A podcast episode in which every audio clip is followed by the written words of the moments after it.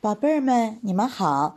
今天呀，多多妈妈给宝贝儿们带来的是九色鹿的故事。传说呀，很久很久以前，在恒河的旁边住着一头鹿，它的毛啊有九种颜色那么多，它的脚像雪一样白。九色鹿每天都到河边吃草喝水，这儿有它很多的好朋友。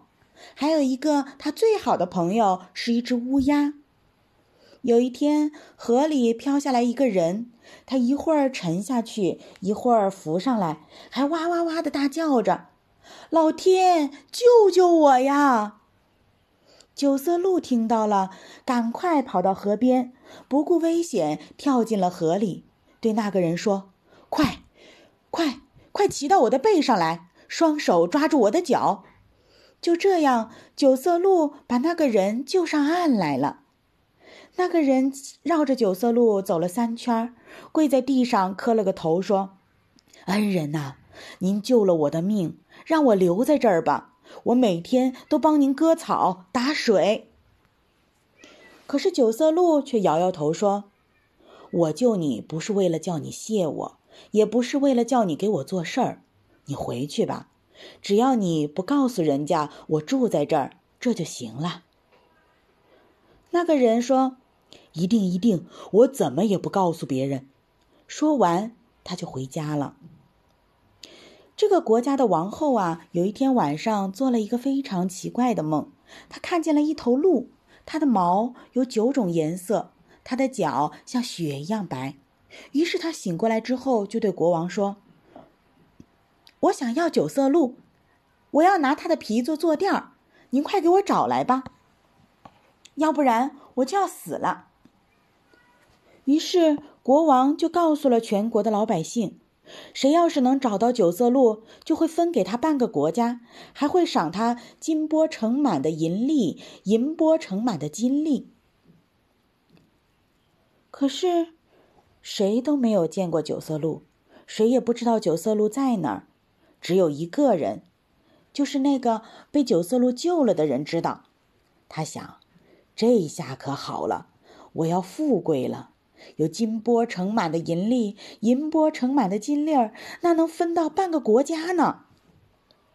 他跑到王宫里去，迫不及待地向国王报告：“我知道九色鹿在哪儿，您带上兵马跟我去捉吧。”国王听了很高兴。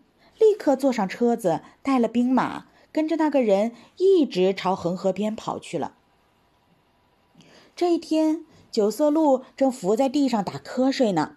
他的好朋友就是那只乌鸦，站到树枝上，看见远远的奔来了一队兵马，急忙跑到九色鹿的头上，用嘴啄了啄他的耳朵，对他说：“快跑，快跑！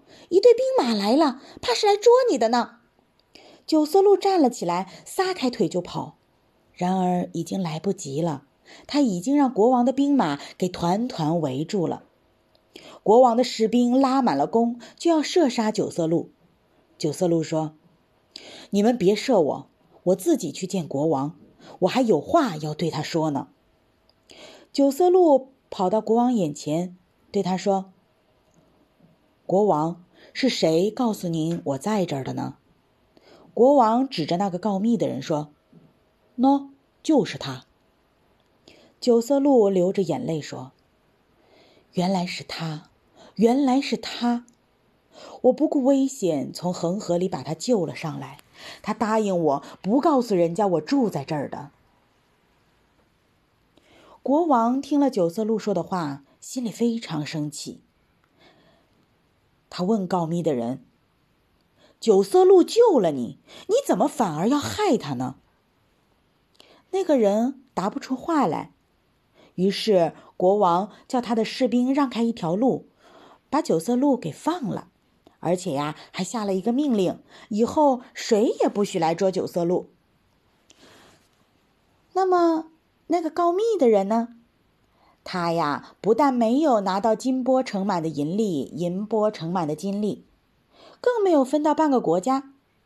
国王啊，叫士兵把他绑起来，扔到恒河里去了。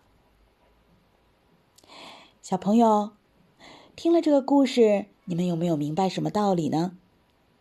人呢，一定要遵守自己的承诺，这呢，是我们作为人最起码的道德品质。好了，今天的故事就讲到这儿了，小宝贝儿，晚安。